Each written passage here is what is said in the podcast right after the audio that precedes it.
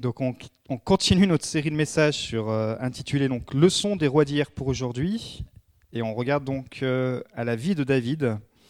On avait vu son combat, les leçons que son combat contre le Goliath pouvait nous enseigner. On avait déjà vu trois leçons donc il y a, il y a 15 jours, on pourrait trouver ça sur le podcast. Comment réagir face aux géants? Donc euh, voir quelle est l'anatomie du géant, c'est normal de rencontrer des géants et que Jésus te libère de l'emprise du géant. Et ce matin, on va voir la deuxième partie, on va voir comment affronter trois types d'intimidation. Euh, c'est important d'identifier aussi l'intimidation et quel type ça peut être. On va voir qu'il peut y avoir l'intimidation familiale, hiérarchique, et l'intimidation, bien sûr, du géant. Seigneur, merci pour ta grâce, merci pour la victoire que nous avons en toi. Merci pour ce temps où on veut se laisser encore euh, être touché, être transformé par le puissant nom de Jésus. Amen. Est-ce que vous connaissez l'histoire de ce monsieur qui allait chez le médecin et qui avait mal partout? Et alors le médecin, pour découvrir euh, ses symptômes, il lui dit bah, prenez votre doigt et puis euh, vous allez toucher votre bras. Il prend son doigt et si vous avez mal, vous me le dites. Et il touche, il dit ah oui, ça me fait mal. Il dit ok, il dit bah alors maintenant touchez, euh, touchez votre épaule. Il va toucher son épaule, il fait oh là, ça me fait mal aussi. Il dit, non. maintenant il dit euh, touchez votre genou. Aouh, j'ai mal au genou. Après il dit bah touchez votre autre jambe. Il touche la jambe. Aouh, j'ai mal. Et le docteur lui dit écoutez monsieur, je crois que j'ai découvert la source de votre mal. Il dit ah bon enfin mais personne n'arrive à trouver. Euh, j'ai mal partout, j'ai mal partout. Il dit en fait vous savez où vous avez mal? Dit bah non, justement, c'est pour ça que je viens vous voir, c'est pour ça que, que, je, que je consulte les spécialistes. Bah, vous avez mal à votre doigt.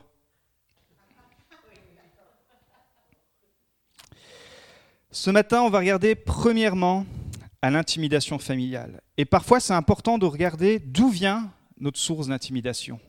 On peut dire, mais je suis bloqué, je suis face à des géants, j'ai mal ceci, j'ai telle épreuve, et, et on, est, on est englouti, on est comme enseveli. Et parfois, le Saint-Esprit va nous dire, eh ben, c'est peut-être ton petit doigt qui a mal. Et à chaque fois que tu l'utilises, ça te fait mal partout. On va regarder premièrement ce matin l'intimidation familiale, 1 Samuel 17 au verset 28 et 29. Eliab, le frère aîné de David, l'avait entendu parler à ses hommes, et il fut enflammé de colère contre lui. Il dit, Pourquoi es-tu descendu ici, et à qui as-tu laissé ton petit troupeau dans le désert? Je connais ton orgueil et la méchanceté de ton cœur. C'est pour voir la bataille que tu es descendu. Et David répondit, Mais qu'ai-je donc fait? N'ai-je pas le droit de m'exprimer? Premièrement, Eliab, c'est le type de l'intimidation par l'accusation. Quand une personne est intimidée, elle cherche une échappatoire, à se libérer de la pression qu'elle subit. Si elle est faible, elle cherche des excuses. Si elle est forte, elle attaquera souvent ceux qui l'ont confrontée en rejetant sur eux une forme d'accusation. Eliab, c'est le frère aîné de David. David, c'est le dernier de la famille. Ils sont huit enfants et c'est le dernier. Et avec deux autres de ses frères, Eliab fait partie de l'armée de Saül. David, lui, il est le berger, donc il s'occupe encore des troupeaux de son papa, et en même temps, il va dans la cour de Saül pour le calmer à travers la louange, pour le calmer de ses démences. Mais Eliab est jaloux de David, puisque quand le prophète Samuel est venu dans leur famille pour choisir qui aurait l'onction du prochain roi, dans la tradition, c'est toujours le fils aîné qui recevait l'honneur, c'est toujours le fils aîné qui recevait euh, la bénédiction. Et ici, ça va être David le dernier. Pourquoi? Parce que Dieu avait déjà vu que dans le cœur d'Eliab, il n'avait pas le cœur, il n'avait pas la disposition pour recevoir cette onction, cette puissance, alors que David, qui était oublié dans les champs, avait cette onction. Et ici, euh, Eliab va, garder cette rancœur, et c'est pour ça que quand son père envoie David en fait sur le champ de bataille pour nourrir ses frères, pour apporter des gâteaux, du fromage, son grand frère, au lieu de voir son petit frère qui vient pour les aider, il dit ah, ça y est, voilà encore celui qui a reçu l'onction, celui qui va nous piquer la vedette, il vient avec des mauvaises dispositions. En fait, ce qui se passe, c'est que c'est le cœur d'Eliab qui s'exprime. Et comme Eliab, avec Saül et toute l'armée, est intimidé depuis 40 jours, ils disent, mais comment un gamin de 15 ans, à ce moment-là David à peu près entre 15 et 17 ans, peut se permettre de venir et de participer à cette guerre, de venir de participer à notre combat tu n'es qu'un berger, reste à ta place. Tu, n'as pas à faire là. Tu es le dernier de la famille. C'est d'abord les grands qui parlent. Toi, tu es le dernier et tu n'as pas ton mot à dire. Et, David va devoir prendre position et il va refuser les accusations de son frère.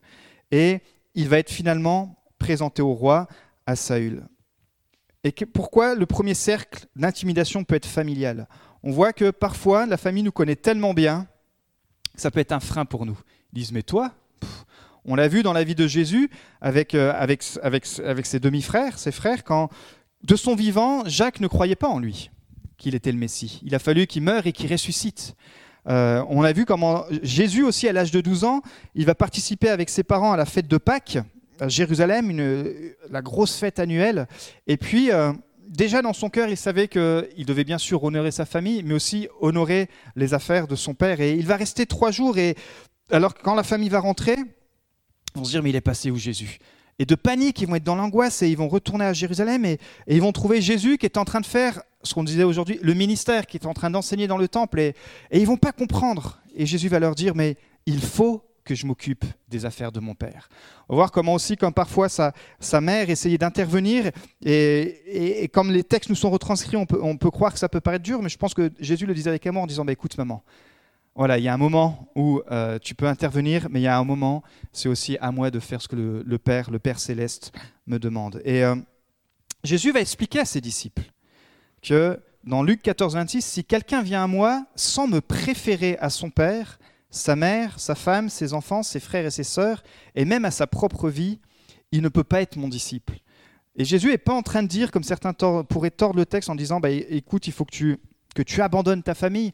Non, il parle de préférence. C'est-à-dire que parfois, dans notre cercle familial, il y a des cultures qui sont là, il y a des traditions, et ces cultures et ces traditions euh, vont en contradiction de ce que la parole de Dieu nous enseigne. Et Jésus n'est pas en train de dire faut pas honorer ta mère ou faut pas honorer ton père, mais parfois dans ce qu'il pratique, dans, dans, les choses qu'il y a, si elles ne sont pas en, conforme, en conformité avec les choses de Dieu, il faut que tu puisses te positionner et préférer la voie de Dieu. Et on sait que parfois, ça peut créer comme cela de, de, la tension. On sait par exemple quand, de ceux qui grandissent dans les familles musulmanes et qui se convertissent, ils sont carrément rejetés de leur cercle. Et pour eux, c'est très dur de prendre position. Et, Jésus n'est pas en train de dire il faut que tu, il faut que tu, euh, que tu alimentes ça, mais il est en train de dire à un moment donné, il va falloir que tu vas être face à des choix et il va falloir que tu préfères le royaume de Dieu. Et euh, et ici, David va devoir préférer aussi sa mission, doit avoir préféré le royaume de Dieu à ce que son frère va lui dire, à ce que la culture de sa famille lui enseignait, à ce que la tradition enseignait. Un jeune comme ça ne pouvait pas prendre euh, le pouvoir, entre guillemets, sur son frère, mais en même temps, c'est le jeune que Dieu avait choisi. C'est celui qui avait reçu l'onction. Et comme il avait reçu cette responsabilité, cette onction, il a fallu qu'il se positionne. Et je crois que dans ma vie, dans votre vie, il y aura des situations, même familiales, dans le cercle, ce qu'on appelle le cercle proche, où nous serons testés où il y aura de la pression. Et euh, comme on ne voudra pas blesser, parce que c'est notre cœur, comme on ne voudra pas euh, froisser, il faut demander toute la sagesse au Saint-Esprit. Il faut demander toute la sagesse à Dieu. Mais parfois, ça peut créer effectivement un clivage où, Seigneur, écoute, je sais que ce qui est juste, c'est de te suivre. Je te prie de me donner la, la, force de leur faire comprendre, de bénir ma famille, parce que je sais qu'un jour tu les amèneras à toi. Mais là, aujourd'hui, il faut que je te suive. Il faut que je combatte mes Goliaths. Il faut que je puisse avancer comme David, comme Jésus, il faut qu'on fasse attention de ne pas nous laisser freiner par le cercle familial, mais de poursuivre en premier le royaume de Dieu. Et, euh, aujourd'hui, ça peut mettre, euh, dans un famille, dans un contexte chrétien, avec tout ce qu'on entend, avec tout ce qui se dit, avec, euh, et de dire mais comment aujourd'hui, mon référent, ma référence, c'est la parole de Dieu. Et comment cette référence, qui est la lumière sur mon sentier, elle a, la primauté sur même tout ce que la culture pourrait m'enseigner ou même sur ce que euh, ma famille, mon cercle proche voudrait me faire croire. Et c'est important puisque sinon, face à l'intimidation, face au Goliath, on passera jamais ce cap. On sera toujours freiné, on sera toujours sur un plafond et on pourra jamais aller plus loin. Donc ça, c'est le premier type d'intimidation qu'on doit qu'on peut affronter et on peut le faire avec, euh, avec amour, avec sagesse, en bien sûr en demandant conseil, en, restant à, l'écoute de Dieu. L'idée c'est pas d'être euh, brutal, l'idée c'est que Dieu voit dans notre cœur que notre préférence, elle est pour le royaume de Dieu, que pour la culture, que pour la, tradition, que pour euh, notre pour que tout ce qui pourrait nous influencer en dehors de la parole de Dieu. Deuxième chose, c'est l'intimidation qui peut venir du leader hiérarchique. 1 Samuel 17, versets 32 à 37. David dit à Saül, donc au roi, que personne ne se décourage à cause de ce Philistin. Donc c'est déjà étonnant qu'un jeune gamin de, 15-17 ans vienne prendre position devant Eliab, et plus ensuite viennent encourager lui-même Saül. Il faut vous rendre compte que ça fait 40 jours que l'armée est bloquée et paralysée, et personne bouge, et c'est le statu quo. Et là, David, il vient et dit au roi, mais que personne ne se décourage. Le découragement, ça te, ça t'immobilise. Le découragement, ça te, on va voir que ça, t'entraîne dans, un, dans, dans, une réflexion qui n'est plus à la lumière de Dieu, qui n'est plus sur, euh, sur le chemin du combat, puisque même le roi même est paralysé à cause du découragement. Et, David va arriver avec cette parole que personne ne se décourage à cause de ce Philistin. Moi, ton serviteur, j'irai me battre contre lui.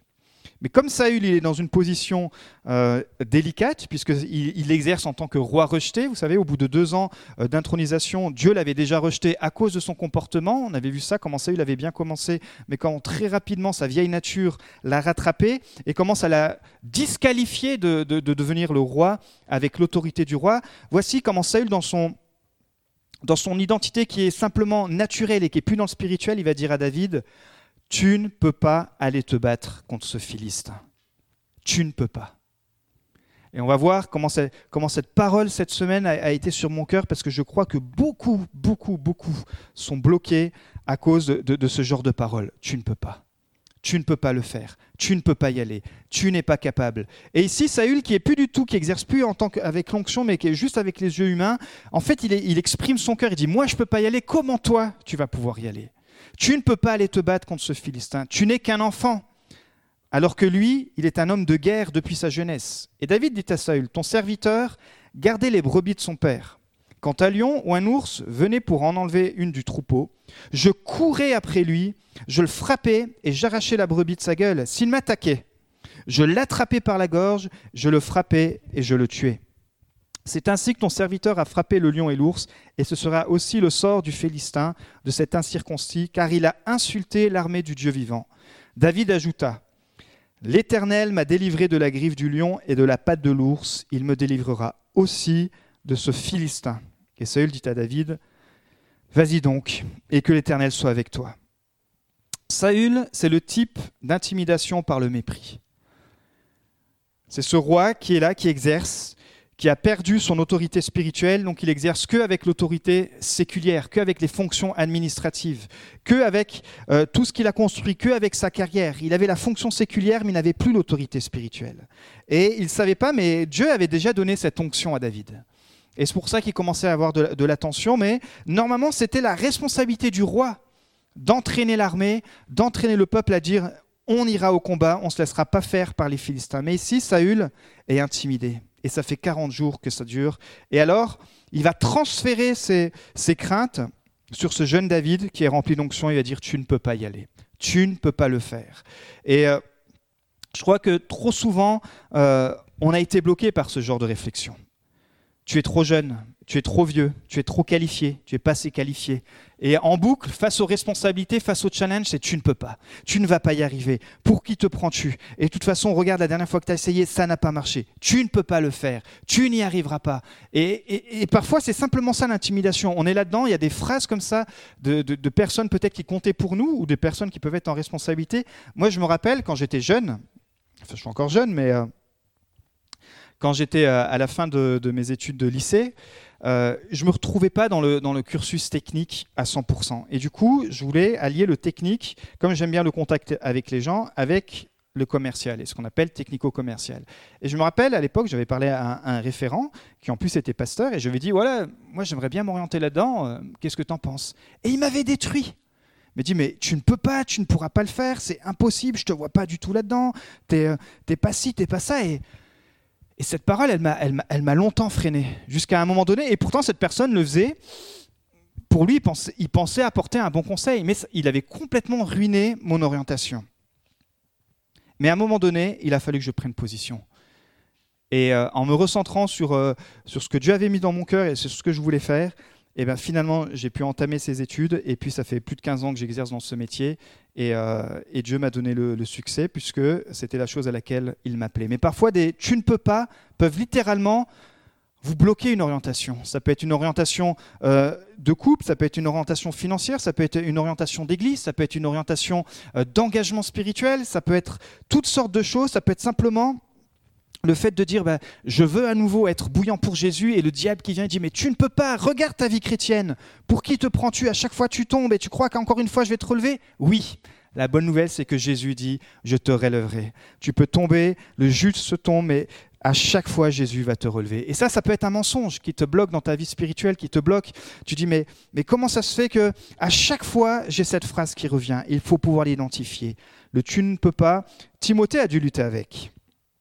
Timothée, il va recevoir une grosse responsabilité. C'est un jeune pasteur qui sort de, l'école biblique de l'apôtre Paul. Et l'apôtre Paul discerne que ça va être au tour de Timothée de reprendre euh, en responsabilité l'église d'Éphèse.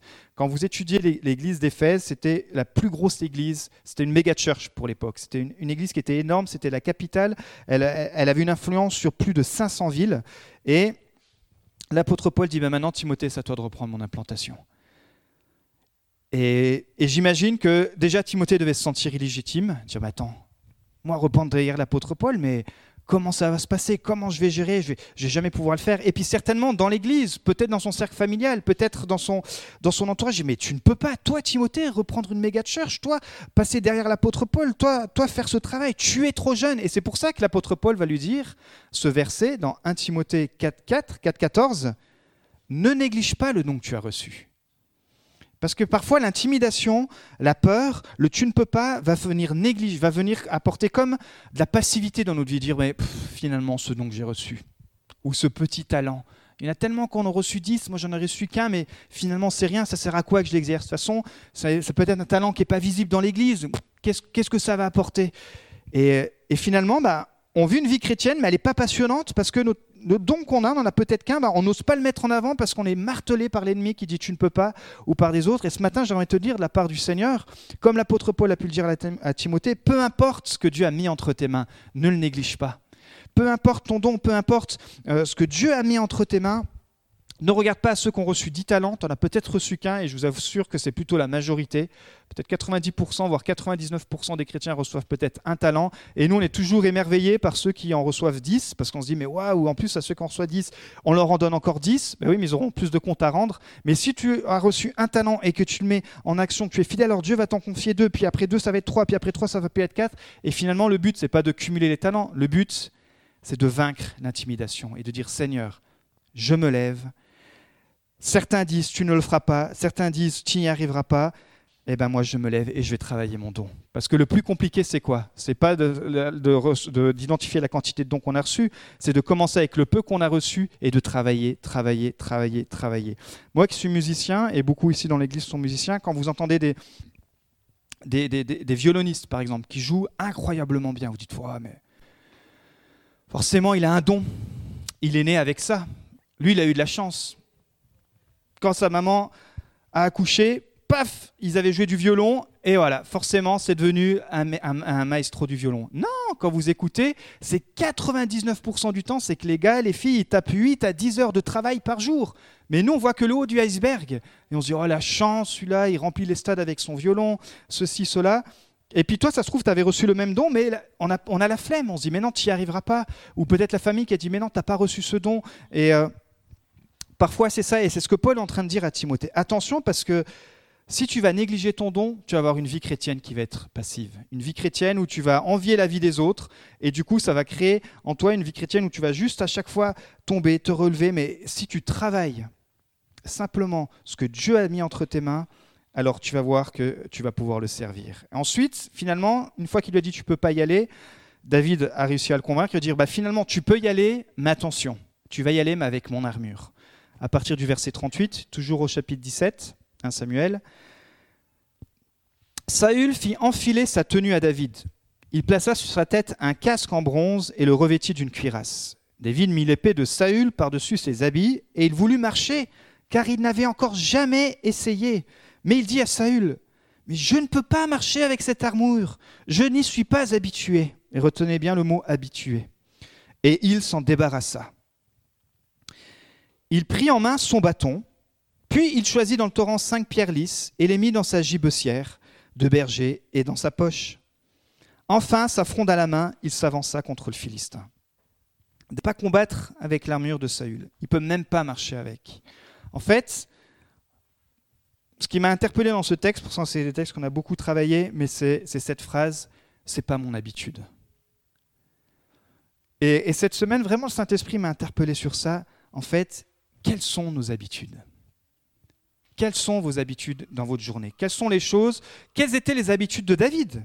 C'était celles d'un berger, mais pas simplement celles d'un berger qui était, doux et puis qui coupait la laine des moutons et qui allait les vendre sur le marché.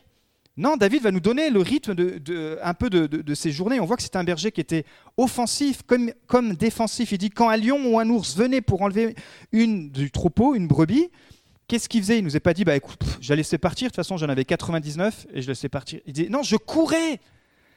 Il courait derrière la brebis et il nous disait il courait derrière le lion, derrière l'ours. Il nous dit qu'il le frappait et il arrachait la brebis de sa gueule. C'était ce berger qui était intentionnel et ça personne ne le voyait. Certainement, la majorité des bergers devaient se dire bon, bah, une brebis de perdue, dix de retrouvée, c'est pas grave. Mais David disait qu'il y en avait une qui se faisait euh, enguirlander par un ours ou un lion, peu importe la bestiole qui venait. Et nous, on lit ça, on se dit mais c'est quand même. Euh, on lit ça avec coutume, mais imaginez-vous, si vous avez déjà parlé avec des bergers, vous avez vu comment ils flippent déjà des loups?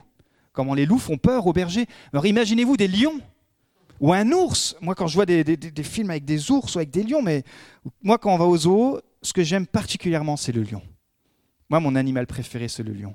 Et le jour, on, allait, euh, on a amené les filles euh, sur un petit, un petit parc là, à côté de, à côté de Mâcon.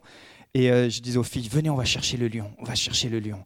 Et on est tombé dans, dans, cette, dans cet espace où il y avait le lion. Et, et le lion, on voulait voir comme ici comme il marchait avec assurance, quoi, parce qu'il y avait toutes ces vitres, et, il passait, et il voyait qu'on le regardait. Et, je disais à mes filles, voyez le lion, voilà, j'ai en Christ, on a cette force-là. On a appelé le lion de Judas, et par nos propres forces, exactement, je ne peux pas y aller, je ne peux rien faire. Mais en Christ, il faut qu'on puisse marcher, il faut qu'on puisse être dans cette arène comme un lion, comme le lion de Judas. Je ne sais pas si elles ont tout compris, mes filles, mais euh, j'espère en faire des lionnes. On espère en faire des lionnes. Vu la maman qu'elles ont, ça devrait le faire. Mais mais ça vient d'où? Ça vient des habitudes. Les habitudes de David, c'était ça. Et parfois, toi, ton habitude, ça peut être, bah, dès qu'il y a un lion, dès qu'il y a un ours qui vient, qui vient arracher peut-être une petite récompense que tu as eue, une petite chose, tu dis, oh, c'est pas grave. Ah, j'avais progressé, mais finalement, c'est pas grave, je, m'en remettrai. Non, David, il disait, mais dès qu'il perdait, dès qu'il voyait l'ennemi prendre un petit peu de son terrain, il courait derrière et il récupérait le butin, il récupérait ce que Dieu lui avait confié. Après, si c'était sur lui personnellement, il disait s'il m'attaquait, donc le lion et l'ours, je ne sais pas si vous imaginez, mais un lion et un ours déjà qui attaquent un brebis, ça va être impressionnant. Une brebis, mais s'il vient vous attaquer personnellement, il dit est-ce que je me laissais faire? Est-ce que je courais en fuyant? Certainement, des fois, il devait courir en, en fuyant, mais là, il dit quand un ours ou un lion venait m'attaquer personnellement, je l'attrapais par la gorge, je le frappais et je le tuais. Et c'est un peu du langage guerrier, c'est un peu du langage euh, cruel. S'il y en a qui, sont sur la protection des animaux, venez pas m'en parler à la fin. Euh, mais l'idée, c'est que parfois, on est trop passif dans notre vie chrétienne. Et on reçoit des attaques, on reçoit un coup de fil qui nous met KO, on reçoit une annonce qui nous, perturbe. Euh, et au lieu de tout de suite répondre, de dire allez, je me mets en prière, ça peut durer 2-3 minutes, c'est rien du tout. Mais je prends position, je veux pas que cette pensée s'installe, je veux pas que cette situation s'installe dans ma vie. Ici, David il dit s'il m'attaquait, je l'attrapais par la gorge, je réponds tout de suite. Et notre arme la plus puissante, c'est la prière. Si peut-être vous avez passé une semaine où vous vous êtes senti attaqué par les pensées, tout de suite, votre réflexe cette semaine, ça va être de dire, OK, cette pensée, elle vient pas de toi, Seigneur, je la refuse et je prends position. Je veux pas me laisser enfermer par un système qui finalement, au bout d'un moment, bah, le lion et l'ours cohabitent avec moi. Et finalement, c'est mes peurs qui vont venir nourrir ce lion et cet ours c'est ma fatigue et, ce lion et cet ours vont venir cohabiter avec moi et, ça va pas faire de moi un mauvais chrétien, mais ça va faire de moi un chrétien qui est plus passionné, un chrétien qui est plus offensif, un chrétien qui est fatigué, un chrétien qui arrive plus à prier. Ça va pas t'enlever ton salut, mais ça va faire de toi un chrétien qui va pas rentrer dans les œuvres que Dieu a préparées d'avance pour toi. Et ça, c'est tellement dommage. C'est tellement dommage. Et c'est pour ça que David avait des habitudes. David ne laissait jamais ni un lion ni un ours ne prendre aucune seule de ses brebis. Ne laisse ni jamais ni un lion ni un ours venir prendre aucune de tes victoires, aucun, aucune de tes marches que tu as faites depuis que tu t'es engagé avec Christ. Son armure, à lui, elle était intérieure. Il avait ce cœur qui était humble, il était dans le désert, personne ne le voyait, c'était sa formation, il était intègre, il aimait Dieu. Et du coup, ces qualités-là, ça lui a permis de développer un cœur courageux. C'est-à-dire que face à la menace, il avait peur, mais au lieu que la peur, ça lui craigne, ça lui craigne de l'intimidation ou de la fuite, et eh ben lui, ça lui crée du courage. Parce que la peur, vous êtes d'accord, c'est un bon signe. Quand face au danger, c'est important d'avoir peur, mais c'est savoir comment je gère cette peur. Et si David savait gérer du courage, pas parce qu'il était meilleur que les autres, mais parce que dans son lieu secret, dans ses habitudes, il avait pris l'habitude de se confier euh, à Dieu, en Dieu. Et c'est pour ça que David, comme d'habitude, il va chercher cinq pierres dans la rivière, il va s'équiper de son bâton, de sa fronde. Pourquoi? Parce que son habitude, c'était de se préparer au combat. Et euh, je ne sais pas quelles sont tes habitudes de prière. Je ne sais pas quelles sont tes habitudes de vie spirituelle, je ne sais pas quelles sont tes habitudes, tes routines quotidiennes. Mais euh, quelles étaient les habitudes de Saül? On a vu que Saül, pendant deux ans, il avait des bonnes habitudes.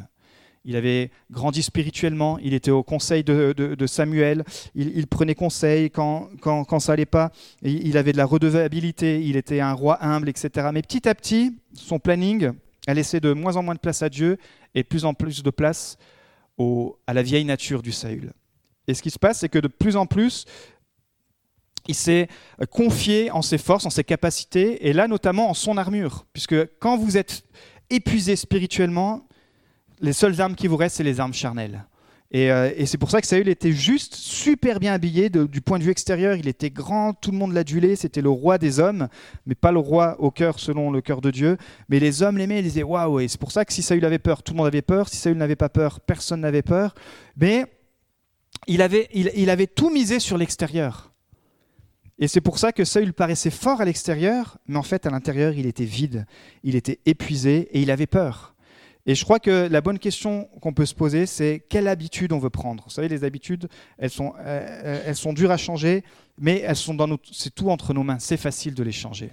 Quelles sont les habitudes? Est-ce que je vais les habitudes de David qui vont créer en moi du courage, qui vont laisser la place au Saint-Esprit, qui vont me permettre de finalement être quelqu'un qui euh, face au combat, euh, va savoir comment réagir? Ou est-ce que je vais me laisser entraîner par euh, les, habitudes de Saül qui finalement, euh, au bout d'un moment, on néglige notre vie spirituelle, on néglige, nos engagements, on néglige la, la, voie prophétique comme c'était le cas pour Saül, on néglige notre, notre intégrité avec Dieu et, et on devient faible face au combat. Donc c'est une, bonne idée de se dire, bah tiens, cet été, je peux encore davantage retravailler mes habitudes, reprendre un temps tous les jours avec le Seigneur, peu importe si c'est euh, à travers un temps de louange, me nourrir de la parole de Dieu, à travers les psaumes. Et comme David, on a vu hein, dans 150 psaumes, il n'a pas écrit les 150, mais la majorité, on voit que euh, il savait exprimer ses expériences avec Dieu. Et ça, ça passe dans notre intimité avec Dieu, de dire, bah, Seigneur, Donne-moi d'être un cœur selon le cœur de David et pas selon le cœur de Saül. Parce que notre tendance, ma tendance, votre tendance, c'est la tendance humaine de l'homme, c'est de, toujours aller et de s'habiller avec l'armure charnelle, c'est-à-dire avec généralement les, habitudes qu'on a. On a, des, bonnes habitudes spirituelles qui peuvent être là, mais finalement, à l'intérieur, on est sec, on est vide. Et quand vient une grosse attaque, comme on n'est pas habitué aux, attaques dans le, secret, et eh bien quand les attaques elles viennent dans le, public, c'est-à-dire où on doit prendre position, et eh bien finalement, on ne sait pas. On ne sait pas faire puisqu'on ne sait plus le faire dans le secret. Vous avez bien vu, hein, quand on est dans le secret, on prend ce temps d'intimité avec Dieu, quand on commence à avoir des victoires, waouh, il y a de l'audace qui commence à revenir, il y a de la vision, il y a des projets qui viennent. Euh, tout à coup, on sent, on se sent plus, on se dit waouh, mais c'est, c'est génial et on a envie de, de convertir, j'ai envie de dire tout le monde ou de. Et je crois que l'ennemi, c'est là qui vient, qui vient principalement nous intimider. Il vient nous intimider avec euh, l'esprit de Saül, qui est un esprit de mépris, qui va venir te dire mais tu es petit, tu sers à rien, tu tombes tout le temps, euh, tu, n'y arriveras pas. Euh, comment, tu, comment toi tu oses pouvoir penser ça?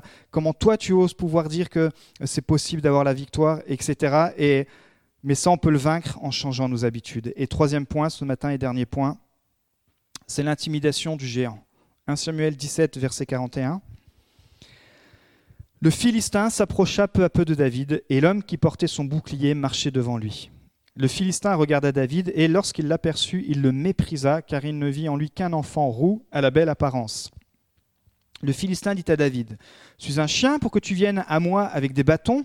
Après l'avoir maudit par ses dieux, il ajouta, Viens vers moi, que je te donne ta chair à manger aux oiseaux du ciel et aux bêtes des champs. Et David dit au Philistin, Tu marches contre moi avec l'épée, la lance et les javelots. Voyez les habitudes des gens, euh, pour le coup, on pourrait dire des gens du monde. Il vient avec tout ce qu'il a appris, avec toute stratégie humaine. Avec, et le problème, c'est que Saül était tombé là-dedans. Il venait avec son armure, il venait avec, euh, avec son épée. C'est exactement ce qu'il a dit à David. Prends mon armure, prends mon épée. Mais ça marche pas. À un moment donné, face à un combat spirituel, ça marche plus. Et pour ça, David a discerné. Il dit bah, Toi, tu viens en gros avec euh, des outils humains, des outils charnels. Il dit Moi, je marche contre toi au nom de l'Éternel, le maître de l'univers, au nom du Dieu de l'armée d'Israël que tu as insulté. Aujourd'hui, l'Éternel va te livrer entre mes mains, je t'abattrai et je te couperai la tête. Aujourd'hui, je vais donner les cadavres du camp des Philistins aux oiseaux du ciel et aux bêtes sauvages. Toute la terre saura alors qu'Israël a un Dieu et toute cette assemblée saura que ce n'est ni par l'épée, ni par la lance que l'Éternel sauve. Et ça, quelle leçon pour le roi qui entend ça Il est en train de te dire, waouh Mais le petit jeune de 15 ans, de 17 ans, il est en train de me faire une prédication, quoi. Moi, je suis en train de l'armer, devant toute l'armée, je suis en train devant tout le peuple, je suis en train de lui donner une épée, une armure pour lui dire vas-y, tu peux y aller avec mes armes parce que ça va pouvoir marcher. Et lui, il est en train de ramener ça à un niveau plus haut, au spirituel. Il dit ce n'est ni par l'épée, ni par la propre force, ni par la lance que l'Éternel sauve. En effet, la victoire appartient à l'Éternel et il vous livre entre nos mains. Donc David part du principe que dans tous les cas, comme c'est un ennemi qui attaque Dieu et que Dieu a déjà vaincu le combat, il est déjà vaincu premièrement par Dieu, lui, il va simplement être l'outil. Il va simplement être la personne qui... Ça aurait pu être un autre, mais là, c'est David qui va se présenter. Ça aurait pu être quelqu'un qui vienne simplement avec euh, un autre berger qui avait des autres techniques, mais là, c'est David qui est venu avec, avec sa fronde, avec son bâton. Et il partait du point de vue que Goliath était déjà vaincu. Et je crois qu'il faut se rappeler ça. Parfois, on est submergé alors que la victoire est déjà là mais l'ennemi voudrait nous faire croire non, la victoire, elle n'est pas encore là, tu ne la mérites pas, etc. Verset 46, verset 47, euh, et, et toute cette assemblée saura que c'est ni par l'épée ni par la lance que l'Éternel sauve. En effet, la victoire appartient à l'Éternel. Donc Goliath, c'est le dernier type d'intimidation qu'on peut voir dans ce texte, c'est l'intimidation spirituelle, parce que Goliath va d'abord attaquer David sur son physique pour le déstabiliser. Si on vous a déjà attaqué sur votre physique, vous savez comment ça peut être déstabilisant. Ensuite sur son apparence, euh, ensuite, sur ses armes, il va même priser ses armes. Il dit Mais toi, tu viens avec des, bâtons Tu as cru qu'on était, euh, qu'on était dans une cour de récréation euh, Regarde, en plus, lui, il vient pas tout seul. Il avait, un, il, avait il avait un gars devant qui portait un gros bouclier. Il dit Mais c'est qui ce pantin?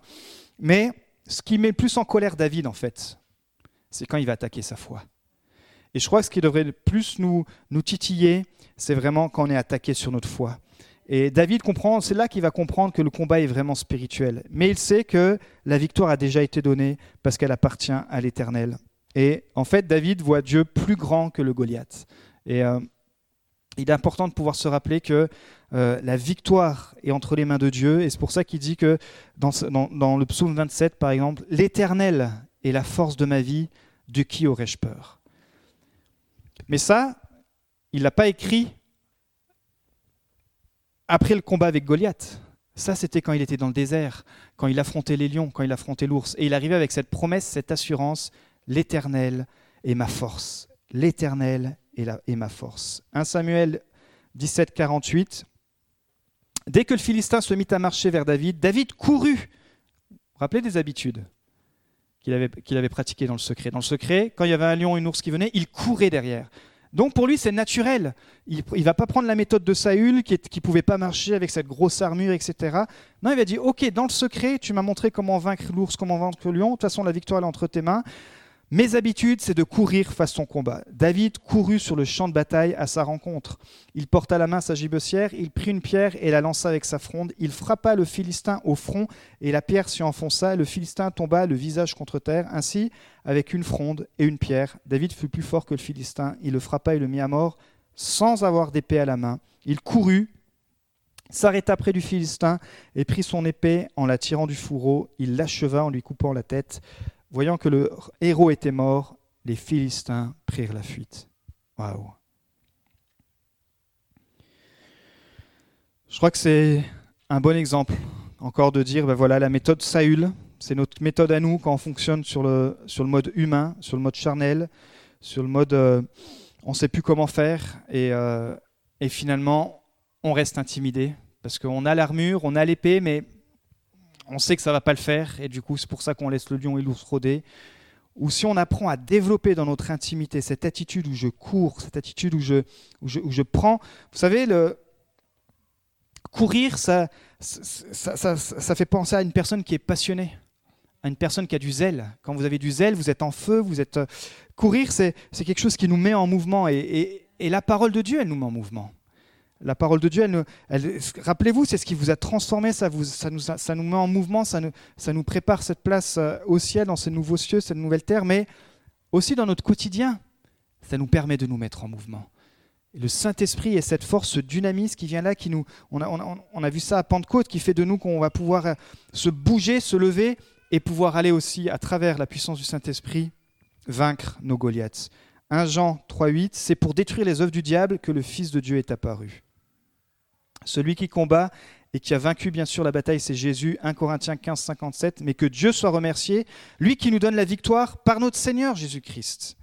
On sait très bien que c'est ni grâce aux pierres ni grâce aux frondes, mais c'est parce que David avait confiance en Jésus, en Dieu, et que Dieu avait déjà vaincu la bataille. Zacharie 4.6, c'est ni par force ni par puissance, mais par mon esprit. Donc ce matin, j'aimerais qu'on puisse euh, vraiment s'approprier ce verset dans 1 Jean 4.4 qui dit que celui qui est en nous est plus fort que celui qui est dans le monde. Parce que je pense que les intimidations, elles viennent de là, c'est parfois notre propre dialogue, notre propre raisonnement, euh, ça peut être l'intimidation, comme on a vu, par l'accusation, par le mépris, l'intimidation spirituelle. Mais il faut que ça passe par reprendre ou continuer d'avoir des bonnes habitudes. David vient avec le nom de l'Éternel. Et je crois qu'il est important de venir avec nous aussi dans notre combat avec le nom de l'Éternel. Et pour découvrir le nom de l'Éternel, bah, ça passe en prenant du temps dans sa présence dit Moi, je marche au nom de Dieu. Moi, je connais ce Dieu qui est l'éternel. Et le nom, dans la parole de Dieu, on sait que ça a une grande importance. Pourquoi? Parce que ça reflète l'identité de la personne. Et en cette saison, peut-être que tu as besoin de redécouvrir une facette de Dieu, une facette de, Jésus. Et ça, ça passe par, par les textes. Il y a au moins sept facettes de Jésus dans les évangiles où il dit que Jésus est le bon berger, Jésus est le pain, Jésus est la résurrection, la vie éternelle, Jésus est la paix, etc. Et se dire, bah, Seigneur, face à cette situation, je veux déclarer ton nom, je veux déclarer le puissant nom de Jésus. C'est aussi pourquoi Dieu l'a élevé à la plus haute place et lui a donné le nom qui est au-dessus de tout nom. Philippiens 2.9. Et deuxième chose, à travers ce temps d'intimité, passer de l'intimidation à l'intimité, et ça passe par l'action, passer par l'attaque, dire Seigneur, je veux refuser cette pensée, je veux refuser ces voix, je veux refuser cette situation, je comprends que euh, tu as vaincu et je veux marcher dans ta victoire. Dieu va te donner sa, stratégie comme il l'a donné à David, et euh, il nous en donne une très bien dans Éphésiens, qui est la ceinture de la vérité, qui est la cuirasse de la justice, qui est le bouclier de la foi, le casque du salut, l'épée euh, de l'esprit, les chaussures le zèle que donnent les chaussures les chaussures, le zèle que donne l'Évangile qu'on met à nos pieds. Mais c'est important de dire que si je fais face à l'intimidation, eh ben, je peux m'en sortir. Amen. Je vous invite à vous lever. On va terminer par la prière.